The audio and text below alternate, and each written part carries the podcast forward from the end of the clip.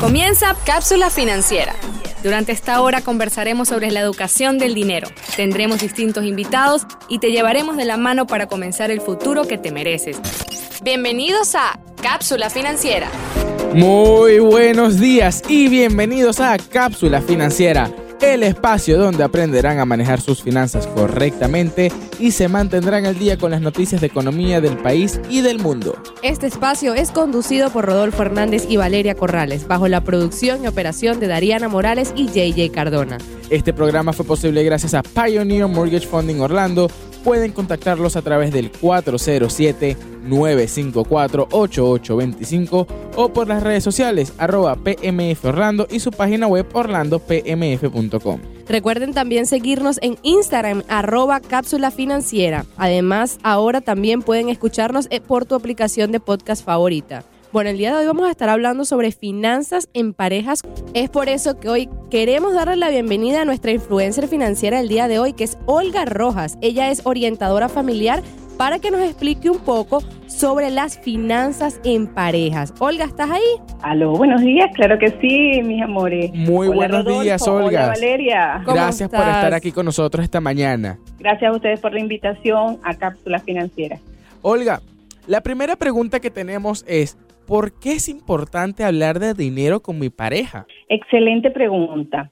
Una relación de pareja abarca muchas cosas y para mantenerla en equilibrio, en un equilibrio sano, es importante tener una buena relación y una buena comunicación entre finanzas y entre la conversación con la pareja. El primer punto importante es ese, la comunicación. Una pregunta, Olga, ¿esa comunicación se desarrolla durante el noviazgo? Si nosotros tenemos señales de que ya en el noviazgo esos temas, eh, digo, no digamos empezando, ¿verdad? Pero después de un tiempo de novio que uno quiere formalizar, pero uno no siente que la comunicación financiera es la óptima, eso es como una alerta de que, ay, esto tiene que estar bien si ustedes quieren estar bien. No necesariamente, la comunicación tiene que ser una comunicación efectiva, asertiva y empática y comienza con temas generales, con temas que no incluyen la finanza en el desarrollo de la relación, del conocerse, del noviazgo, cuando profundizamos aproximadamente después de unos meses, tres, cuatro, cinco meses, según los psicólogos, este es cuando nosotros vamos a introducir temas de mayor importancia para nosotros. Y uno de esos temas es las finanzas o la economía de nosotros o los presupuestos que nosotros tenemos. Ahora, ya que estamos hablando del noviazgo, la amistad, este, y, y todo ese tema de cómo empiezo, cómo llego, cómo le digo a mi pareja, hey, este, paga tú hoy, yo pago mañana, vámonos mitad mitad. ¿Cómo tenemos esta conversación que hablando aquí un poco en estereotipo latinoamericano e, e, hispano es bastante tabú? Claro que sí. Eh, como le dije antes, eso comienza en esos primeros encuentros de comunicación después de un lapso de tiempo en el noviazgo. Eh, y siempre cuando vamos a un restaurante o vamos a una tienda y queremos pagar algo, nos tenemos que poner de acuerdo. Eso es previo, para eso es la comunicación, previo de qué es lo que vamos a hacer. Para eso existen reglas, existen normas, existen este, confianza, honestidad que nos permite poner límites bien definidos en cómo vamos a realizar o cómo vamos a llevar ese punto financiero, ese punto económico dentro de nuestra relación. Ahora te pregunto algo. Este, he compartido experiencias de finanzas en parejas con compañeros, amigos y todo, y me he dado cuenta que muchos tienen puntos muy, muy, por ejemplo, no, si yo salgo a comer con él, él me tiene que pagar. Otros me dicen, no, nosotros vamos mitad y mitad. Otros me dicen, no, una él, una yo. ¿Hay algo como específico? ¿Cuál es la manera correcta? De eso va a depender de las parejas y de los acuerdos que te acabo de decir que debe haber, unas reglas y unas normas. Eso va a depender de cómo nosotros hayamos colocado primeramente en, esa, en esos primeros encuentros nuestros límites o nuestras reglas o nuestras normas dentro de la relación de pareja, cómo nosotros nos presupuestamos. Porque existen dos formas, Valeria, existe o existen varias formas, pero yo te voy a mencionar tres que son las, las más incidentes en una relación cuando están comenzando. Una de ellas es el 50 y 50 que tú pagas el 50%, yo pago el 50% de todo lo que vayamos a consumir o vayamos a realizar dentro de nuestra relación como pareja. El otro es quien aporta, quien tiene mayor ingreso aporta mayor cantidad a los gastos o a las finanzas dentro de la relación de pareja. Y el último, que es el que en Latinoamérica muchas veces se ve más marcado y por eso hace referencia a, lo que me acabas de preguntar, es que el hombre paga, ¿ok? Y la mujer simplemente se retiene. Pero en, tiempos modernos nosotros no, no hacemos eso. En tiempos modernos la actualidad nos dice que una buena o una sana relación financiera y relación de pareja es cuando los dos aportamos de manera equitativa, igualitaria, dentro de una relación. Olga, y te pregunto algo, tú que has tenido las experiencias con familias y parejas de todo eso, ¿los hombres están frustrados con esa con ese punto social de que lo tienen que pagar todos o ellos simplemente lo aceptan y ya? Depende de la cultura eh, y depende de los tiempos. En los tiempos de los años 60 hasta los 90 posiblemente, eh, eso estaba bien, para los hombres estaba bien. Ahora con la igualdad y la equidad que estamos pidiendo las féminas, que estamos pidiendo las mujeres y que por la cual hemos luchado, los hombres se han abierto a prestarnos ese campo y se han dejado llevar de una manera bastante solvente. Es decir, ellos aceptan con muy buen propósito el hecho de que tú puedas aportar, tú como mujer puedas aportar, puedas ayudar y apoyar a crecimiento o a disminuir algunas deudas dentro de nuestras finanzas en nuestra relación de pareja, bien sea desde el noviazgo, bien sea en una relación ya estable de años. Hola Olga, te saluda Dariana. Yo tengo una pregunta con respecto a esto y es algo que me causa mucha risa porque he compartido y he salido con varias personas y tengo... ¿Cómo así? Tengo, intensa la conversación. tengo, tengo dos experiencias que me han marcado, o sea, y me ha quedado esa, esa, esa experiencia como en el tiempo. La primera fue que fui a comer con alguien y era, era como que la primera vez que estábamos saliendo, fuimos a comer y cuando toca pagar yo saco mi tarjeta porque a mí me enseñaron que si tú ganas dinero tú puedes pagarte tus cosas. Y es lo que yo siempre hago aquí. Y la persona, no sé si fue que él lo tomó como ofensa, pero él me dijo como que, ah, o sea, que tú eres de esas mujeres que se la dan de independientes que pueden pagar la cuenta. Y yo le dije, mira, no es que me dé independiente, no es No me la doy, lo soy. eso es un red flag, eso es un red flag. Obviamente, bandera, bandera roja. Obviamente yo no salí más con esa persona y yo digo como que, ¿por qué los hombres tienen que tener ese tipo de comentarios? Ese hombre, porque te voy a decir una cosa, yo salgo a comer y, yo sacas la tarjeta y yo estoy suponiendo que tú me vas a pagar a mí. Obviamente. Esa es la ok, esa es la primera. Y la segunda es que, ajá, voy a comer con la persona, ya llevamos tiempo saliendo y la primera vez él, él paga, ¿verdad? Yo igual saco mi tarjeta, no, tranquilo, yo pago. Ok, la segunda vez yo iba a pagar, o sea, porque yo como que, bueno, si la vez pasada pagaste tú, yo puedo pagar esta vez. O sea, él hizo todo para, casi que me cortó la tarjeta para que yo no pagara. Pues. Y la tercera vez me dice, ajá, ya la última, pagas tú, ya, ok, pagas tú. Y ni siquiera fue que me dejó pagar, o sea, dividimos la cuenta mitad y mitad porque me dijo, a mí me da mucha curiosidad porque tú, o sea, yo creo que es como que la primera mujer con la que yo he salido que ella tiene, la iniciativa de pagar. O sea, porque muchas personas simplemente casi que se van al baño, se esconden. Ay, no, mira, deja la cartera. Vale, te están describiendo. Pero entonces, ¿sabes? No eh, sé hasta qué punto ese tipo de comentarios o ese tipo de acciones de no, mira, o sea, yo no sé por qué tú quieres pagar, si yo puedo pagarte la cuenta, son sanos. O sea, ¿hasta qué punto podemos dejar que eso sea algo importante o como dice Rodolfo, una, una red flag en una relación que ni siquiera ha comenzado, simplemente estás, estás teniendo como que un approach con la persona? Perfecto, Ariana. Interesante las dos mm, propuestas que haces de tu experiencia. Eh, la primera experiencia que cuentas eh, habla muy bien de la cultura de las personas. ¿okay? No todas las personas están abiertas a recibir esos cambios que en los tiempos estamos viviendo y que no lo estamos viviendo desde ahora, pero ahora son más vistos se ponen más en marcha. La mujer está tomando mucho más iniciativa. Los hombres le tienen muchísimo temor a mujeres que toman iniciativa, pero están abriéndose a ese campo de una manera abrumadora, es decir, que eso en poco tiempo ya va a dejar de ser una problemática o una situación de escosor entre, entre las parejas que se están iniciando. Vuelvo al principio con lo que dije, eh, cuando estamos iniciando una relación de pareja, nosotros mostramos siempre lo mejor de nosotros. Dejamos ver siempre lo más asombroso de nosotros. Y para el hombre, ¿okay? como macho alfa, como hombre al fin, necesita por cultura, porque eso ya lo tiene por cultura, necesita sentir que él es el proveedor. Por lo tanto, cuando tú haces esa iniciativa en un primer encuentro, tú estás según la vista del, del macho, del varón, tú estás imponiéndote. Y eso no es, para él, no es igualdad, para él es simplemente imposición. Entonces, la primera vez siempre hay que esperar a ver quién toma la iniciativa para pago. Y si es algo que ya se ha hablado antes de llegar al restaurante o antes de llegar al lugar, este, mucho mejor. Mira, vamos a llegar y a lo mejor compartimos cuenta o a lo mejor este, yo pago esta vez y tú pagas después, como en el segundo caso que te pasó. Esa otra persona, claro, por supuesto, él se siente halagado, el hombre también se halaga de que le hagan cumplidos y uno de los cumplidos es poder pagar la cuenta. Pero el hombre siempre va a tener ese control o va a querer tener ese control de mando de ser el proveedor y lo va a hacer salir por alguna parte. Entonces es sano que muchísimas veces nosotras dejemos correr el río y otras veces ya hablado, ya con tiempo, ya puesto como límites y como norma, podamos establecer un acuerdo de cómo vamos a llevar los gastos y quién va a iniciar o quién va a tomar la iniciativa, dependiendo de si es un restaurante o es otro pago, quién va a tomar esa iniciativa. Sería lo más sano la comunicación abierta, efectiva, honesta, eficaz y de mucha confianza en ese tema. Ese es el primer punto valiosísimo para todos.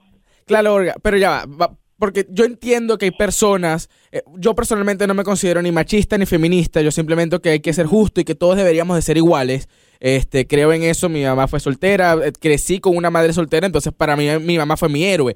Ahora, mi sueño es que mi esposa gane mucho más que yo y me mantenga.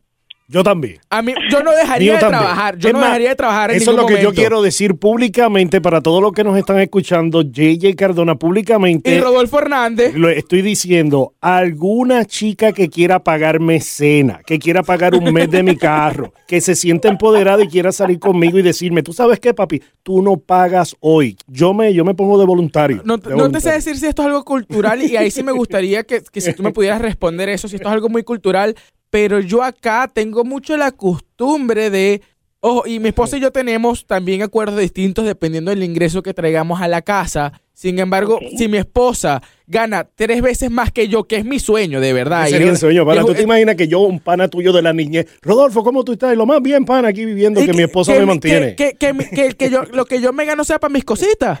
Nah, chico. Pero mira, aquí hay algo que yo quiero hablar. Y Olga, quiero hablar Ese es el de... sueño de todo hombre. Sí. Mi sueño, que lo El que yo me sueño- gano sea para mis cositas. es el sueño escondido de todo hombre. Pero Olga, mira, tú que has tratado con parejas desde el noviazgo, parejas que están en convivencia y parejas que están casadas, ¿cuál es el problema común que tú ves de las finanzas en, en las parejas? Hoy día el problema de las finanzas son los gastos extras o superfluos que mayormente, no estoy diciendo que todas, mayormente las mujeres hacen, ¿ok? Y eso es por falta de educación financiera. No estamos, no nos educan desde la escuela, no nos educan desde preescolar, no nos educan desde ninguna área y muchos de nuestros padres tampoco tuvieron educación, por lo tanto, la educación que nosotros estamos recibiendo es reciente. Entonces, incorporar eso a los nuevos hábitos o a los hábitos viejos y tumbar, quitar esos hábitos de gastos extra son necesarios. Y una de las preguntas que yo aprendí y se las doy como tips a todos los pacientes que he tenido, a todos los asesorados, los orientados que he tenido, y se los regalo a ustedes también, una de esas preguntas maravillosas que yo siempre me hago es, ¿realmente, cuando voy a comprar algo, realmente lo necesito? ¿Es necesario o solo lo quiero? Y depende de la pregunta, porque esa pregunta me va a hacer caer en tiempo real y en lo que está sucediendo en el momento, qué es lo que estoy haciendo en el momento. Priorizar mi momento, priorizar mi necesidad o priorizar mi deseo me va a hacer tomar la decisión correcta a la hora de comprar. A mí me ha servido muchísimo, lo he aprendido muchísimo, porque todo ese, como llaman vulgarmente o coloquialmente, el chip femenino que uno tiene de gasto, la traemos toda, ¿ok? Porque nos gusta algo, una cartera, una cosa, nos gusta cualquier cosa y la queremos tener a como de lugar, porque es algo que nos hace, nos llena, nos llena, nos da felicidad. Es una manera de comprar, entre comillas, felicidad, ¿ok? Es una manera de, sentirme en bienestar, sentirme tranquila y sentirme bien. Lo mismo le pasa a los hombres, pero en menor cantidad. Entonces, hacernos esta pregunta, si realmente es necesario, si realmente lo necesito o solamente lo quiero. ¿ok? Si eso, si la respuesta es que solamente lo quiero, obviamente lo voy a dejar. Si es algo que necesito, lo voy a tomar y lo voy a comprar, independientemente del valor que tenga. Ok. ¿Y tú piensas que las finanzas, em, cuando se llega al matrimonio, es, o por tu, experiencia, es una causa de divorcio? No, no una causa de divorcio, pero sí una causa de fractura matrimonial o, o fractura de relación de pareja.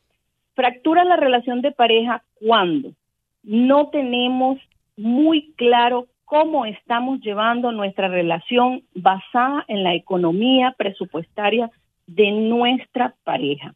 Y para eso necesitamos dos cosas, un presupuesto individual y un presupuesto familiar y necesitamos hacerlo en conjunto de mutuo acuerdo, donde haya completa honestidad y confianza de cuáles son todos los ingresos, los egresos, este, el presupuesto real con el que contamos, las deudas individuales o colectivas o de pareja que, que podamos mm, eh, obtener en el transcurso del tiempo o las que ya traemos desde, desde que somos solteros. Y los pagos que nosotros hacemos extra, como muchas veces tenemos, qué sé yo, dos cuentas de Netflix para que voy a tener dos, tengo una si somos pareja, o si ha- hago apoyo familiar monetario, entonces cuánto es, si eso es mensual.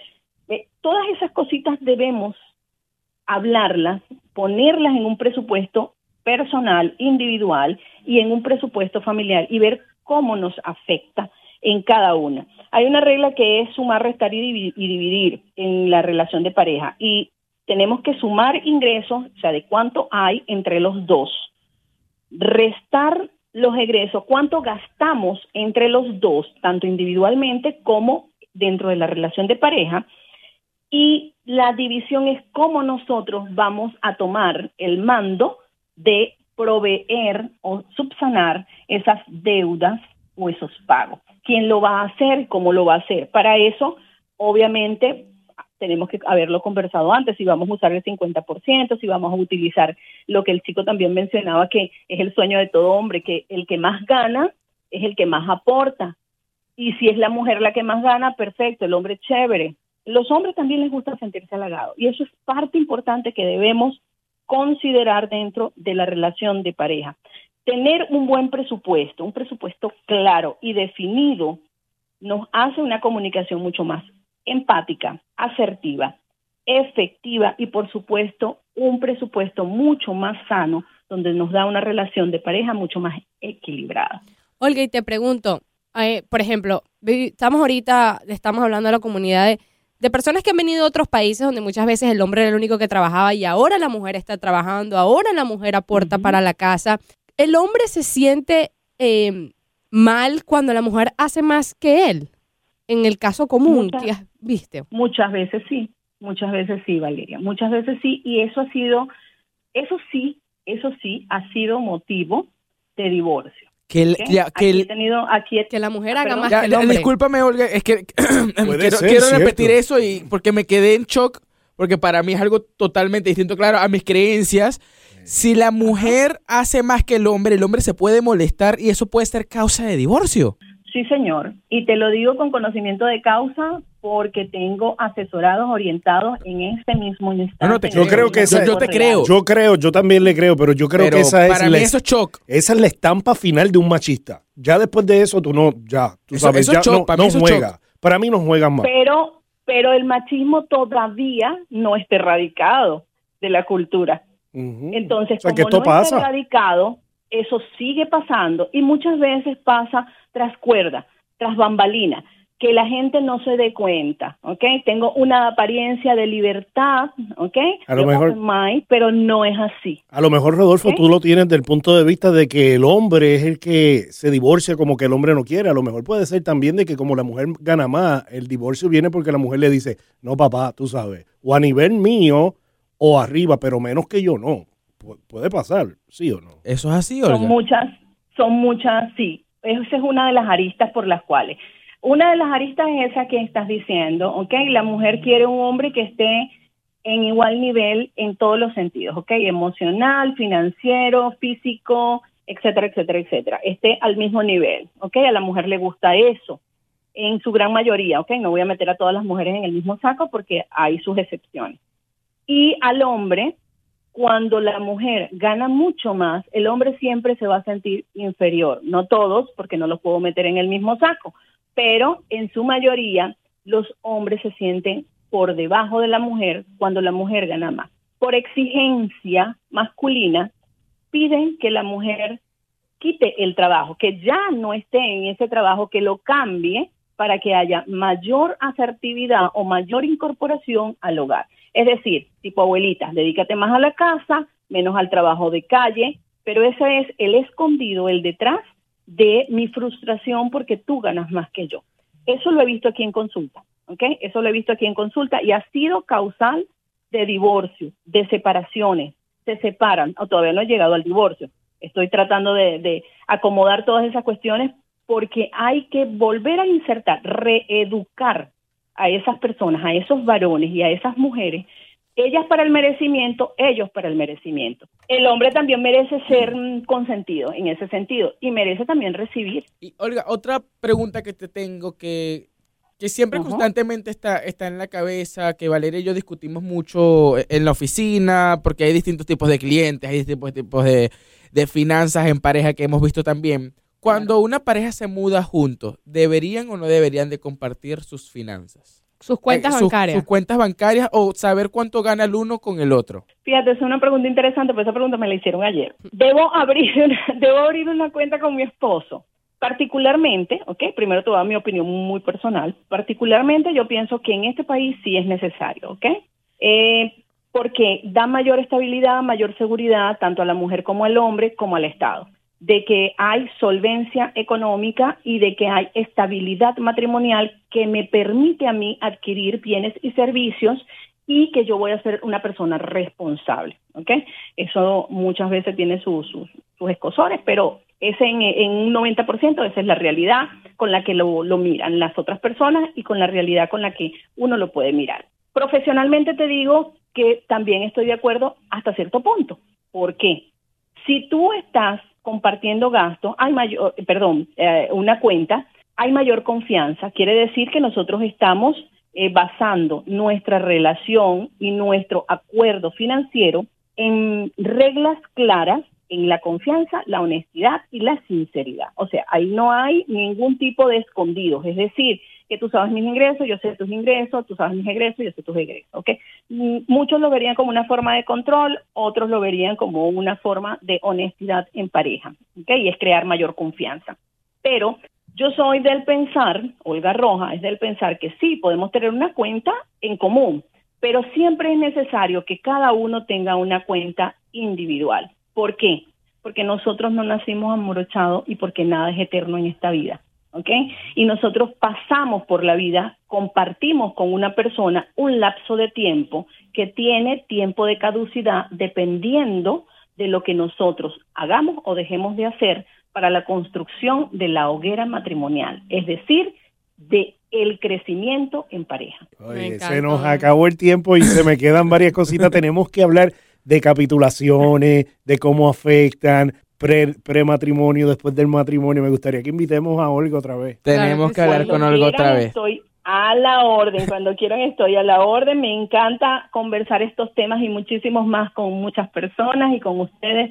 Un gran honor, de verdad. Perfecto. Olga, si tenemos una pareja que nos está escuchando, una familia que nos está escuchando que quiere hablar contigo sobre sus finanzas y cómo eso los puede ayudar, ¿dónde te pueden contactar? Eh, vía telefónica, eh, 941-730-3402, Olga Rojas, o por eh, vía Instagram. Tengo una página en Instagram, se llama Oriente Emociones, y ahí están todos mis datos y está un clic que puedes hacer directamente para hacer una cita y con muchísimo gusto yo te voy a atender. Excelente, ya sabes, si tienes más preguntas sobre las finanzas en pareja o necesitas un poco de ayuda, eh, Olga Rojas, orientadora familiar, te puede ayudar. Excelente. El Instagram otra vez, Olga, fue Orienta emociones. Oriente emociones. Orienta emociones. Excelente. Muchísimas gracias, Olga, por estar aquí con nosotros y muchísimas gracias a todos ustedes por escucharnos. Este programa fue posible gracias a Pioneer Mortgage Funding Orlando. En la conducción del programa, Valeria Corrales y Rodolfo Hernández. En la producción y operación, Dariana Morales y JJ Cardona. Gracias por escucharnos y hasta el próximo sábado. Cápsula financiera.